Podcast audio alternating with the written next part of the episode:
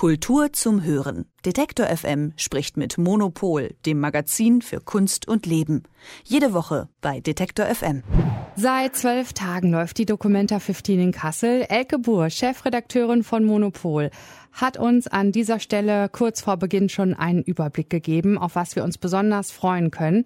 Dann überschattete ein Skandal die weltweit bedeutendste Reihe von Ausstellungen für zeitgenössische Kunst. Es hing ein Großbanner des indonesischen Kunstkollektivs Taring Padi, das eine antisemitische Bildsprache hatte. Es wurde abgehängt, eine Aufarbeitung läuft.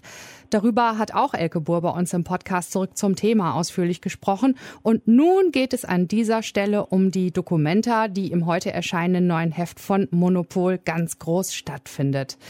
Hallo Elke. Hallo. Ihr schreibt gemeinsam stark. Die Documenta 15 zeigt die Kunst, wie wir sie noch nie gesehen haben, als kollektive Praxis. Gegen die Krisen der Gegenwart bringt sie die Kreativität der Gemeinschaft in Stellung. So, jetzt nochmal an dieser Stelle. Was ist das Besondere auf der Documenta 15? Also das Besondere ist ja, diese ist ja von einem Kollektiv kuratiert worden, die wiederum andere Kollektive eingeladen haben. Das heißt, dass es äh, praktisch äh, fast nur Kollektive zu sehen gibt. Das heißt, dass es ganz viele ähm, äh, Werke dort und Aktionen gibt, die einfach von, von einer Gruppe von Menschen gemacht werden und wo es außerdem äh, nicht darum geht, dass ein Werk, ein Kunstwerk im Vordergrund steht, sondern dass das gemeinsame Arbeiten im Vordergrund steht und es geht immer darum, wie hängt die Kunst mit der Gesellschaft zusammen. Also also wie kann man das benutzen? Letztlich ist es eher so eine, ähm, äh, so eine Idee der Kreativität, die einfach äh, menschlichen Gesellschaften hilft.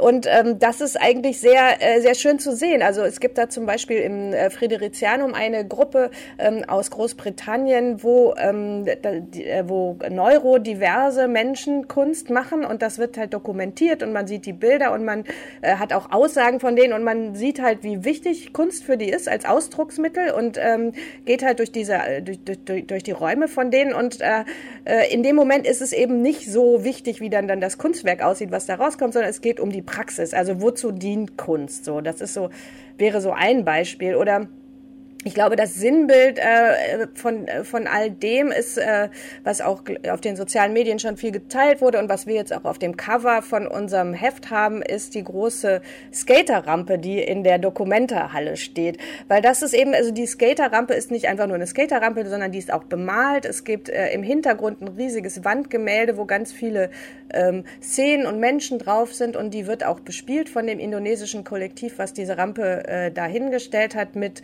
so äh, äh, das, es gibt so dieses chinesische ähm, äh, Schattenspiel, wo so Figuren getragen werden. Das heißt, das Ganze, da ist auch eine Erzählung drumherum. Ähm, es geht um, um mythische Erzählungen und die, die mit Milch zu tun haben, interessanterweise. Aber es ist eben ein Kunstwerk, was man benutzen kann. Also da kann da kommen dann die Skater hin und fahren halt da drauf. Und ich finde, das ist halt irgendwie, das sieht spektakulär aus und ist gleichzeitig aber auch nicht. Also es ist auch mehr als jetzt einfach nur so ein alltäglicher Spielplatz, weil weil es eben diesen ganzen Kontext hat und das ist für mich so ein gutes Beispiel eigentlich dafür. Das bedeutet, wenn ich mich jetzt auf dem Weg zur Dokumenta mache und dann da vor Ort bin, dann fühle ich mich mit eingeschlossen, ja? Also kann irgendwie sehr viel mehr machen als einfach nur gucken, oder? Ja, wenn es gut läuft, dann schon. Also äh, ich, ähm, also was was ich zum Beispiel auch sehr genossen habe, es gibt die, äh, es gibt eine japanische Gruppe. Ähm, Cinema Caravan, die machen, äh, die haben so, so Zelte äh, in die Karlsauer gestellt und äh, das eine ist so eine Art äh, Sauna. Also die haben da so einen kleinen Ofen und wenn die den anschmeißen, dann kommt so, äh, dann kommt so Dampf dann in dieses eine Zelt. Da kann man sich so reinsetzen. Man muss sich nicht ausziehen, weil dafür, also es ist auch nicht richtig heiß, aber, aber es ist erstmal so eine Körpererfahrung und dann ähm, projizieren die da auch Filme an die, an diese äh, Zelte und machen Musik irgendwie und dann äh, hängt man da halt rum. Also das ist irgendwie so ein ganz schöner Ort. Also das ist eh was, was die, was die Documenta irgendwie macht, dass sie so Orte schafft, wo man so abhängen möchte. Und ähm, also das heißt, man muss jetzt gar nicht so alle Kunstwerke sich so sich so konsumartig so reinziehen, wie wir das ja auch gewohnt sind als Kunstkritiker. So, dann guckt man immer, guckt, guckt, guckt. Aber äh, sondern viel besser ist eigentlich, wenn man sich irgendwo mal hinsetzt ähm, und dann auch einfach so Atmosphäre rein äh, reinlässt und äh, bisschen bisschen redet. Also ich habe auch gehört, dass zum Beispiel die Führungen ähm, sehr gut funktionieren sollen, äh, die ja auch, ähm, also die Führungen, die sollen wollen praktisch von, äh, von, also die nennen sich Freunde, diese Leute, die das machen und ähm, die wollen auch eher ins Gespräch kommen. Also die haben natürlich dann ganz viele Informationen über die Werke, aber da geht es nicht darum, dann die äh, Besuchenden da zuzutexten, sondern es geht darum, mit denen so in einem Gespräch dann da durchzugehen und das ist, ähm, glaube ich, sehr gut, weil man, es ist schon wichtig, was zu wissen auch über die Sachen, die da sind, wie immer. Das ist ja, predige ich ja immer, Kunst ist irgendwie immer schöner, wenn man mehr weiß und ähm, es gibt einen sehr, sehr guten Short Guide der Dokumenta. Es gibt äh, auch, finde ich, ähm, also in, in den meisten Fällen äh, gibt es einigermaßen gute Wand, äh, äh, Wandtexte, aber das Problem ist halt, was ja das Problem der gesamten Dokumenta ist oder was man auch als Problem sehen kann, ist, dass ja die Kollektive sehr autonom waren in dem, wie sie sich da dargestellt haben. Das heißt, dass manche gut erklären, was sie manche machen, manche erklären es aber auch wirklich nicht sehr gut. Ähm, das heißt, dass so eine Führung schon auch sehr gut, äh, sehr wichtig ist. Oder natürlich das Monopolheft zu lesen, da kriegt man auch schon viel Einblick, ähm, damit man irgendwie mehr versteht, worum geht's jetzt hier gerade. Ich halte an dieser Stelle fest, auf der Documenta 15 können wir erst einmal gut sein.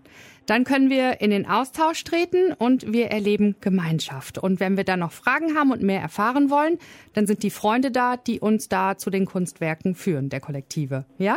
Genau, und aber die gute Nachricht für klassische Kunstfans äh, ist, es gibt auch äh, Werke im eigentlichen klassischen Sinne. Also es gibt äh, zum Beispiel, also ich glaube, dass das Werk, was so in unseren, äh, also für unsere Sehgewohnheiten irgendwie am ähm, so äh, herausragendsten ist, ist äh, von Hito Steyerl äh, ein Film, der, äh, die ist lustigerweise nicht selber eingeladen worden, sondern ist äh, von einem äh, spanischen Kollektiv eingeladen worden, die mit der vorher zusammengearbeitet hatten. Und äh, die macht da so einen, einen ihrer typischen abgedrehten äh, Stio, äh, Hito Steyer-Filme. Es geht um äh, Landwirtschaft und äh, um irgendwie die, die Verbindung von, von digitaler Gegenwart und, äh, und, und landwirtschaftlichen Traditionen. Und am Ende gibt's dann den Vorschlag, man sollte doch Cheese Coins machen statt Bitcoins, weil in den Bakterien, in Käsebakterien ja auch einmalig sozusagen etwas verschlüsselt wird und äh, passend dazu gibt's dann auch Käsebrötchen Brötchen zu essen draußen. Also das fand ich zum Beispiel auch sehr, sehr, sehr überzeugend, obwohl das fast komisch wirkt, wie dieser Hito Steyr-Film, der ist halt so überproduziert, also der, der ist halt so richtig teuer produziert und alles andere auf dieser Dokumenta ist eher so auf Sperrholzniveau, weil die halt das Geld geteilt haben und Hito Steyr hat halt hatte halt das Geld schon, hatte den Film schon produziert. Deswegen wirkt das so ein bisschen wie so ein Porsche in so einer äh, Studenten-WG. Aber ähm, es ist auf jeden Fall ein toller Film. Und es gibt auch zum Beispiel äh, von Richard Bell, das ist ein ähm, äh, Aborigine-Künstler aus Australien, der hat äh, ganz großartige, sehr, sehr starke Malerei im Friderizianum äh, und gleichzeitig so, eine, ähm, so ein Zelt, das heißt Aborigine äh, Embassy, also die äh, Botschaft der Aborigines. Und da werden auch äh, sehr, sehr dezidierte äh, äh, Forderungen vertreten. Also es geht darum, um Restitution, um äh, das Land an die Aborigines zurückzugeben in Australien. Und da werden, glaube ich, auch einige interessante Debatten dann stattfinden. Also am Anfang, jetzt gerade war halt das Veranstaltungsprogramm der äh, Dokumenta leider wegen eines wohl sehr umfassenden Corona-Ausbruchs nach der Eröffnung äh, sehr runtergefahren, aber das wird ja auch wieder kommen. Also mich persönlich holst du damit sehr, sehr ab, Elkebur, ne, mit deinen Ausführungen über die Dokumenta und äh, im neuen Heft vom Monopol, was heute erscheint, da gibt's ja auch nochmal einen richtig, richtig großen Rundgang. Also erstmal haben wir sehr viele Bilder und Eindrücke. Wolfgang Starr ist der Fotograf, ne? Und dann berichten noch deine Kolleginnen Saskia Trebing und Silke Hohmann von der Dokumenta. Und ich finde, wenn man, wenn man das Heft von euch liest und schaut, dann ja, könnte man sich versöhnlich stimmen, wenn man es vielleicht dieses Jahr nicht zu Dokumenta schafft. Und es ist aber auch super gut, um mh, mm, sich noch mehr vorzubereiten auf die Dokumenta. Also es lohnt sich auf jeden Fall, ähm, sich das Heft vom Monopol zu besorgen an dieser Stelle. Auf jeden Fall. Wir haben halt auch noch mal eine, eine, Map drin und wir haben irgendwie alle Infos für Kassel. Also, weil auch in Kassel kann man übrigens okay essen gehen, wenn nicht sogar gut. Und wo, äh, auch das verraten wir. Ecke Buhr, Chefredakteurin von Monopol, über das neue Heft und die Documenta 15, die darin ganz, ganz groß abgebildet ist. Danke dir ganz herzlich und wir hören uns nächste Woche wieder. Sehr gerne. Bis dann. Kultur zum Hören. Detektor FM spricht mit Monopol, dem Magazin für Kunst und Leben. Jede Woche bei Detektor FM.